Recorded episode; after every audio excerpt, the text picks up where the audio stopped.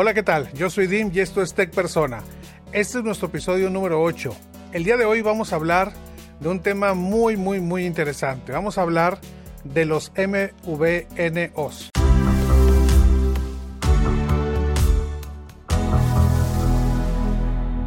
Y hoy tenemos un experto en estos temas, que es Sebastián Monterrubio, de la empresa UX. Correcto. Bienvenido, muchísimas gracias por estar aquí con nosotros. Muchas gracias.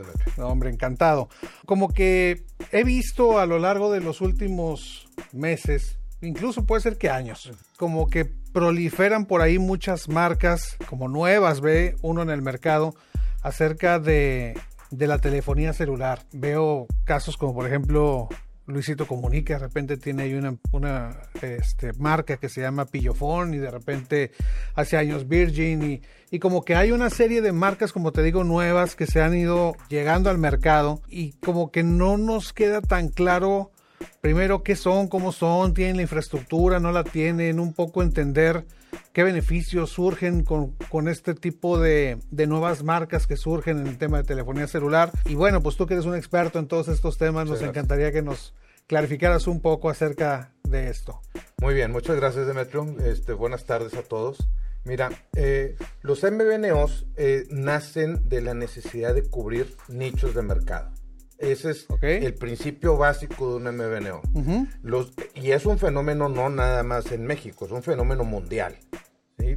Te voy a poner un ejemplo, un ejemplo muy claro. En Estados Unidos hay, hay una empresa muy grande que se llama FirstNet. FirstNet eh, está soportada por infraestructura de ATT. Uh -huh. En otras palabras, es un MVNO de ATT. Y le da servicio a los first responders a los bomberos, a los policías, a, a protección civil, a, a, a, los rescatistas de primer contacto en todo el territorio nacional en Estados Unidos. Okay. Y lo que hacen es especializan el servicio eh, este, para ese tipo de personas. Okay. ¿verdad? Ajá, ajá. Entonces, es un ejemplo de un, MVNO muy específico eh, eh, que ataca un nicho de mercado muy pequeño. ¿Qué significa MVNO? MVNO es operador móvil virtual. Okay. Ese modelo de atender el nicho de mercado Ajá. se está expandiendo por todo el mundo. Te comentaba hace unos minutos que ya eh, estamos en la versión 2 de, de, los MVNOs. Hubo una versión 1 uh -huh. hace unos 15 años aquí en México con la marca Virgin Mobile. Esa marca Virgin Mobile pretendió llegar al mercado y atender el mercado consumidor con la estrategia con la estrategia de decir, oye, yo tengo costos corporativos más pequeños que un Telcel, por ejemplo. Y entonces eh, la teoría decía, pues con ese ahorro en el costo corporativo, yo puedo ofrecer mejores condiciones de mercado a los consumidores, le hace mejores precios y pues voy a tener una, un, una masa crítica de consumidores que me van a consumir. Ese modelo claramente no se cumplió. Okay. Eh, eh, no se cumplió porque nosotros lo vimos cuando éramos más jóvenes que poco a poco fue, fue desapareciendo esa marca. Con, con el aumento y, y, y, la proliferación de las tecnologías, las apps, eh, teléfonos un poquito más capaces, se empiezan a crear nichos de mercado, no nada más en las apps per se, uh -huh. sino también en los servicios que pueden accesar.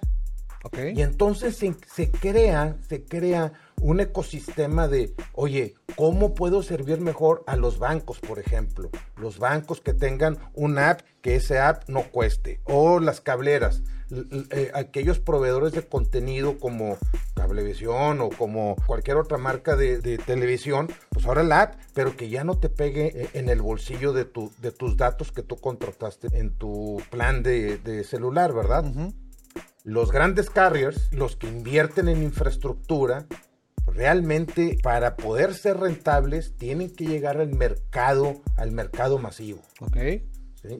Uh -huh. Buscar una especialización en ciertos nichos de mercado les es sumamente costoso. Ok.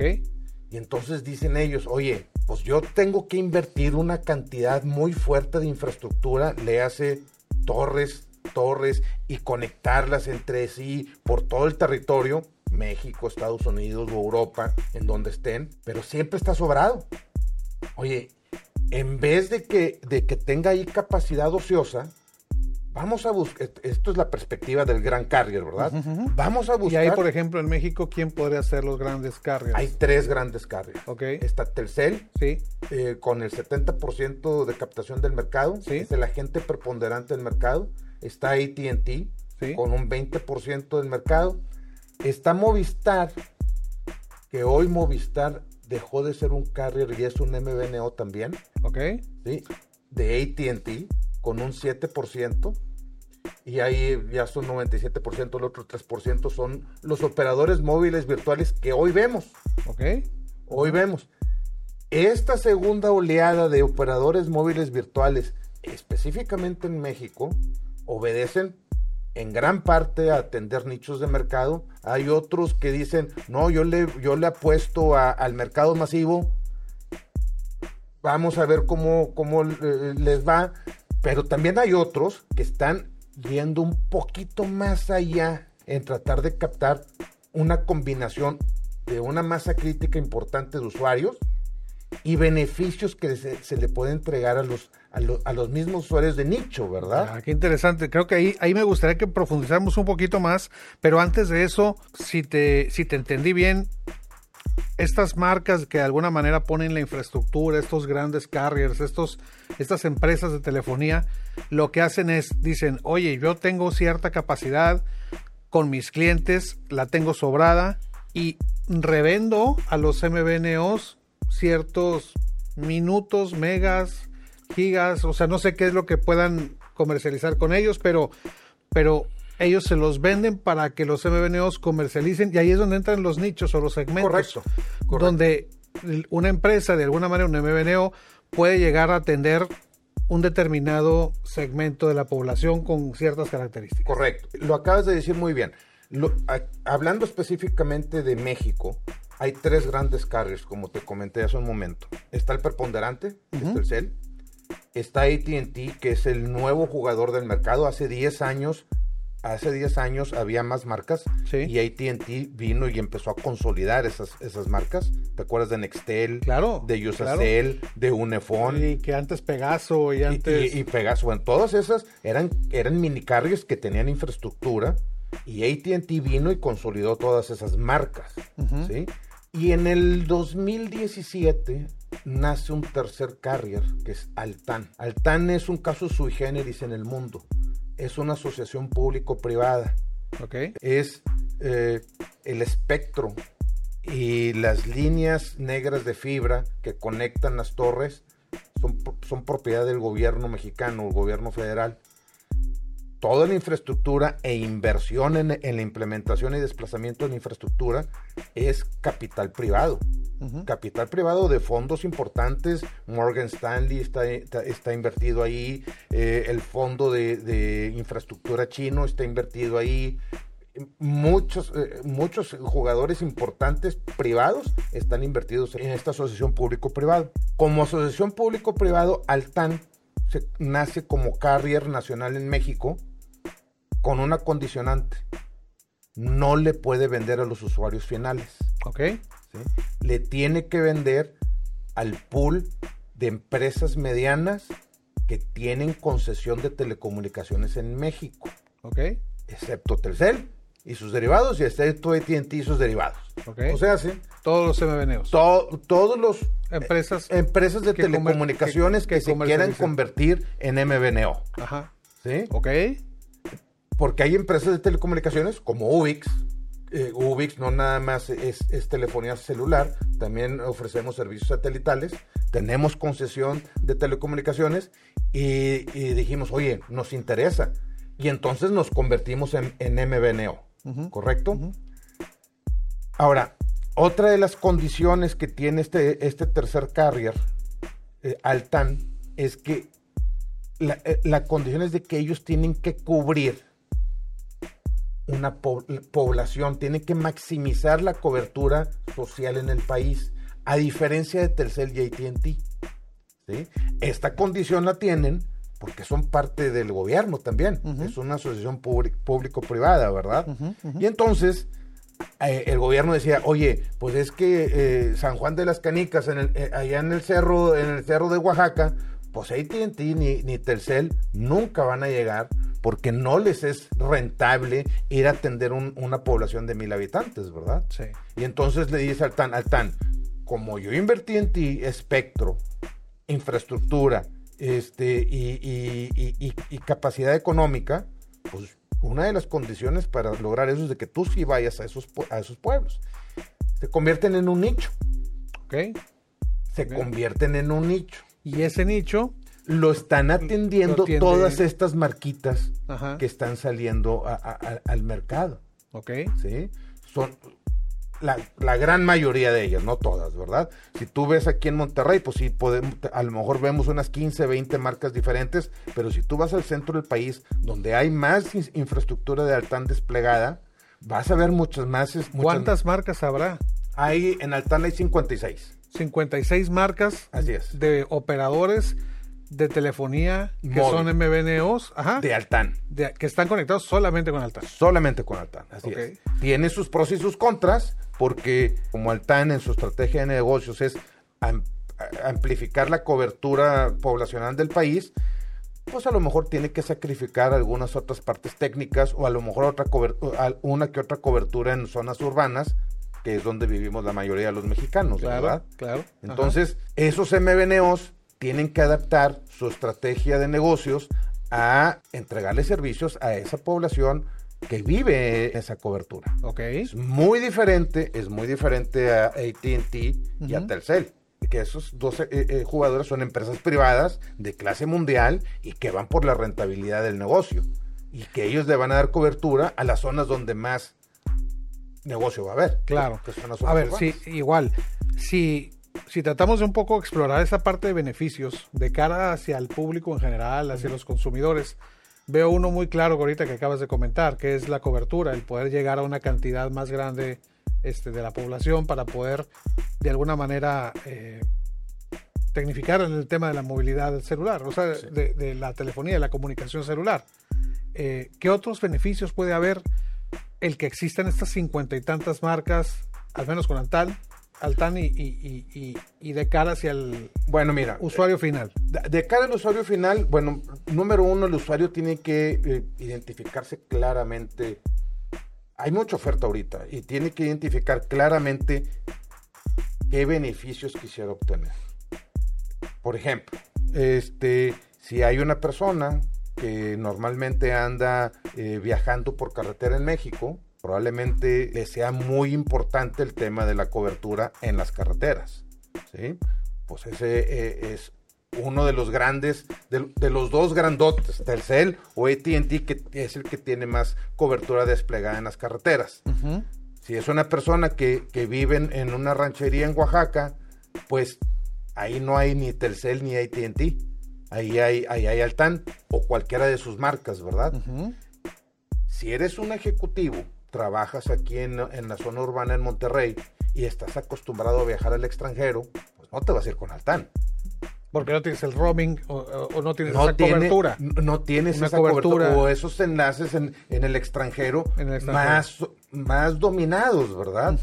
Telcel y AT&T pues, son expertos en eso.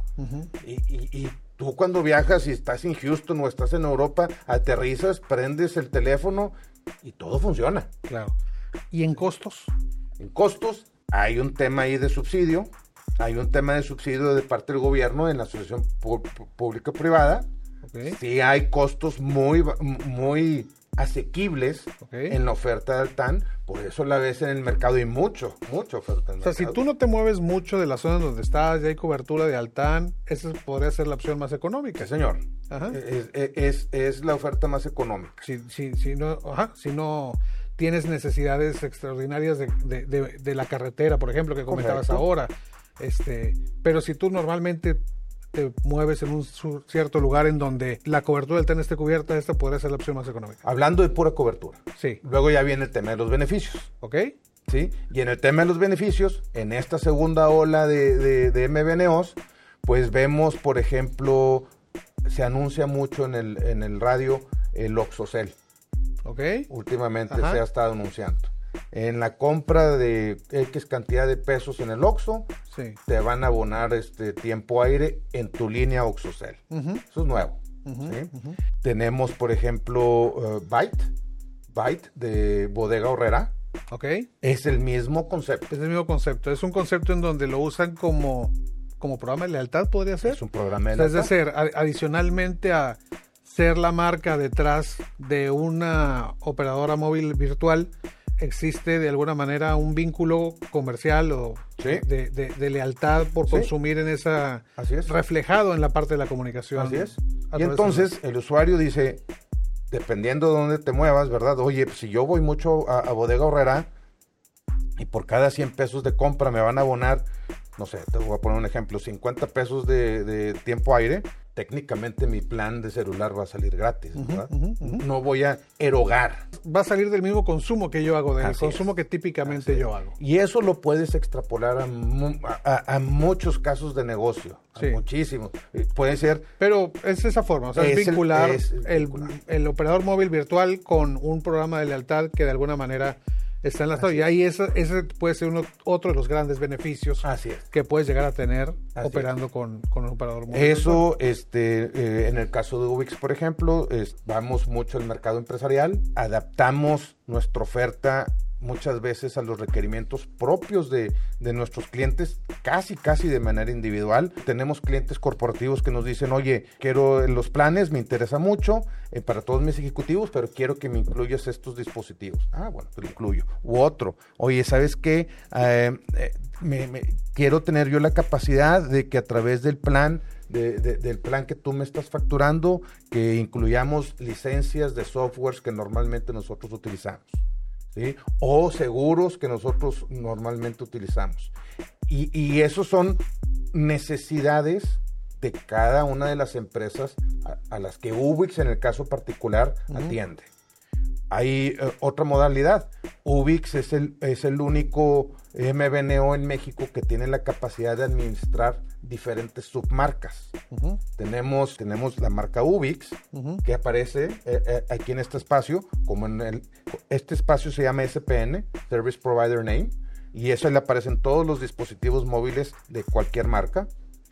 Y nosotros tenemos la capacidad de administrar. De hacer submarcas. De hacer submarcas. Y de alguna manera, los operadores móviles virtuales, necesitas cambiar el chip, necesitas cambiar el SIM, o hay SIMs electrónicos. Bueno, un poco. Eh, es una muy buena pregunta. Mira, hoy aquí en México todavía son SIMs físicos. Ok. ¿sí? La tendencia mundial es a desaparecer los SIMs. Ajá.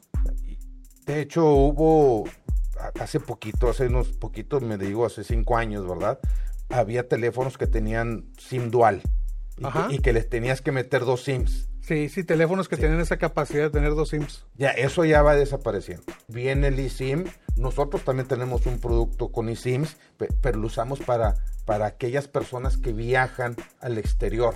Okay. Tenemos convenio en 190 países vía eSIM. Entonces, los nuevos dispositivos tienen la capacidad de tener tu SIM físico y tener, en este caso, esto es un iPhone, tienes hasta 14, 14 eSIMs posibles que puedes estar configurando y vas cambiando con cuál te quieres comunicar. Sí. ¿Sí? O puedes quitar o puedes agregar. Hoy el iPhone 14 es el primer dispositivo en el mercado, en el mundo, que en Estados Unidos ya no tiene ranura para SIM. Y es puro eSIM. Ese es el, e, ese es este, la, tendencia, la, tendencia es a que vayas ahora más bien a escanear un código QR o un, código y que con ese código actives de alguna manera ese, ese plan de, datos y de teléfono. Eso en no más de cinco años eh, va, a ser la norma. ¿Qué crees que siga de aquí al futuro? O sea, ¿qué tendencias crees que haya? A ver, los MVNOs llegaron para quedarse. Los MVNOs llegaron para quedarse. Eh, viene una, una democratización de los servicios celulares a nivel mundial. Viene, ¿te acuerdas? Este, también cuando éramos más jóvenes nos cobraban por cada minuto y si hablabas a Santiago, Nuevo León, era larga distancia. Hoy ya hablas a cualquier parte de México y... O de Estados Unidos, incluso, O de Estados Unidos y Canadá. Y, bueno, eso se va a convertir a nivel global. A nivel global ya se acabó.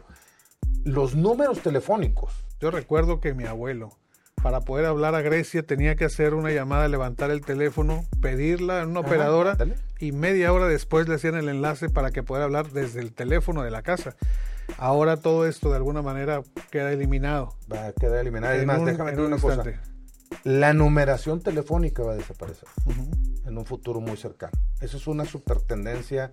Todo se va a manejar por app y, y, luego ese app se va, va a ser parte del sistema operativo y tú vas a tener un usuario como tenemos usuarios como tenemos en WhatsApp, que hablas por WhatsApp que no sin importarte el número telefónico. Así es. Bien. Muy bien, muy bien. Oye, ¿qué, ¿qué crees tú que una persona típicamente necesite ver en ese MBNO si quiere optar de alguna manera por alguna de estas marcas que está viendo? ¿En qué se debe fijar una persona? Lo primero es la parte ruda, si lo quieres llamar. Yo lo llamo así. La parte ruda es cobertura y calidad de servicio. De los tres carriers, el, pues el más pequeño, el nuevo, no se lleva muy bien con los iOS, con los Apple. Ok. Se lleva muy bien con, con los Androids. ¿Hablas del más pequeño hablas del TAN? Ah, del TAN. Ok, al TAN se lleva bien. No se lleva muy bien con Apple. Ajá, no con Apple, sí con, sí con Android. ¿Por qué la diferencia? Es configuración técnica y barreras de acceso, si lo quieres llamar así. Cuando, cuando nace Altan, Ajá. había rumores de que Apple le decía, oye, pues sí te subo a mi sistema operativo, pero me tienes que comprar 50 mil iPhones anuales, ¿verdad? Ok. 50 mil iPhones anuales para un carrier que va a la Sierra de Oaxaca, pues no iba a desplazar esos iPhones, ¿verdad? Entonces, tiene que, tiene que configurar, tiene que configurar eh, Android de gama media, media baja, y de ahí ir desarrollando este, el mercado pues para que aspire a, dispositivos un poquito más, más arriba en la gama, en, la gama de servicios, ¿verdad? Entonces, la parte ruda es la calidad de servicio. Ahora, y la pero esa es bien difícil evaluarla, ¿no? Antes de que, si tú estás eligiendo uno, ¿cómo te das cuenta? ¿Quién tiene mejor o peor calidad? ¿En dónde puedes verlo? ¿Cómo lo puedes ver? ¿Cómo lo puedes sentir? Qué calidad tiene un servicio de otro, porque a pues, nivel usuario estás, eligiendo por primera vez. A nivel usuario, fíjate que al principio te vas a ir por el tema del costo. Ok. Siempre te vas a ir eh, por el costo. Vas a decir, oye, por 300 pesos tengo todos estos datos. Híjole, qué, qué buen deal estoy agarrando, ¿verdad? Y una vez que ya pruebas el servicio, ahí es donde te das cuenta de que, ay, híjole, me está fallando aquí, o ay, híjole, me está fallando la llamada por acá, y entonces tú evalúas, ¿me aguanto con la calidad de servicio que tengo por 300 pesos todos estos datos? ¿O sabes qué? Tengo que migrar a algo de un poquito mejor calidad de servicio. ¿Qué tan fácil o difícil es moverte? Es relativamente sencillo. ¿Con tu número? Sí, con tu número desde un día al otro te estás moviendo sin ningún problema, siempre y cuando seas persona física. Si eres persona moral, pues sí tienes que llenar un dos, tres requisitos de papeleo, pero también es una vez que se cumplen esos papeles. Pero en, en, general moverte, o sea, es flexible el moverte de un operador a otro. Sí. con tu mismo número, o sea, con tu mismo número te puedes mover, o sea, pero hay reglas, ¿verdad? O sea, te acabo de mencionar una, el persona física, persona moral, sí. y o si tienes algún compromiso de plazo forzoso, ¿verdad? Ok. Si que hayas sacado un teléfono a través del carrier, este, contrato, un, contrato a 12 meses o 18 meses, pues ahorita tienes que cumplir. Eh, la, misma, hay un, como que una cámara de compensación ¿sí? entre los carriers que andan, eh, que se llama portabilidad, ese proceso, ¿verdad? Sí. Eh, cuando se andan portando los números, hay como que una cámara de compensación y dicen, oye, pues este número no se puede portar pues porque tiene un compromiso y tiene que terminar de pagar, ¿verdad? Ok. O sea, tiene que estar de alguna manera liquidado los, Correcto. los las obligaciones de alguna manera del contrato. Así es. De un y es muy eficiente. O sea, cuando se cumple todo, es, fácil. Es, eficiente. Buenísimo, buenísimo, buenísimo. Pues yo creo que esa es una gran alternativa, como que evaluar de alguna manera estas nuevas marcas, ver un poco las necesidades que uno tiene personalmente de necesidad de comunicación y tal vez uno puede llegarse a ahorrar una buena cantidad de pesos si, si, si, si cumple uno con ciertas características de alguna manera de hablábamos de este tema de la movilidad, hablábamos de este tema de, de, que, de que los servicios y los la cantidad de transmisión de información y todo esto sean acordes de alguna manera a lo que ocupa la persona. Y hay opciones muy económicas y hay opciones que van en proporción al costo dependiendo de lo robusto voy a usar la palabra robusto de la solución de, telefonía. Correcto. Correcto. Y hay que verlo también, o sea, lo más importante es verlo desde, desde la óptica del usuario, pero también hay, hay la óptica de la empresa, ¿verdad? Oye, qué interesante, la verdad, muchísimas gracias. Ha sido este, un programa lleno de, de información muy valiosa, de cosas que no conocíamos y que creo que nos has ayudado a, a clarificar bastante bien. Te agradezco mucho. A la orden. Este, la, tu presencia aquí con nosotros en el programa y, y bueno, pues muchísimas gracias nuevamente. Muchas gracias a ti, Demetrio. Encantado. Encantado, Encantado un placer.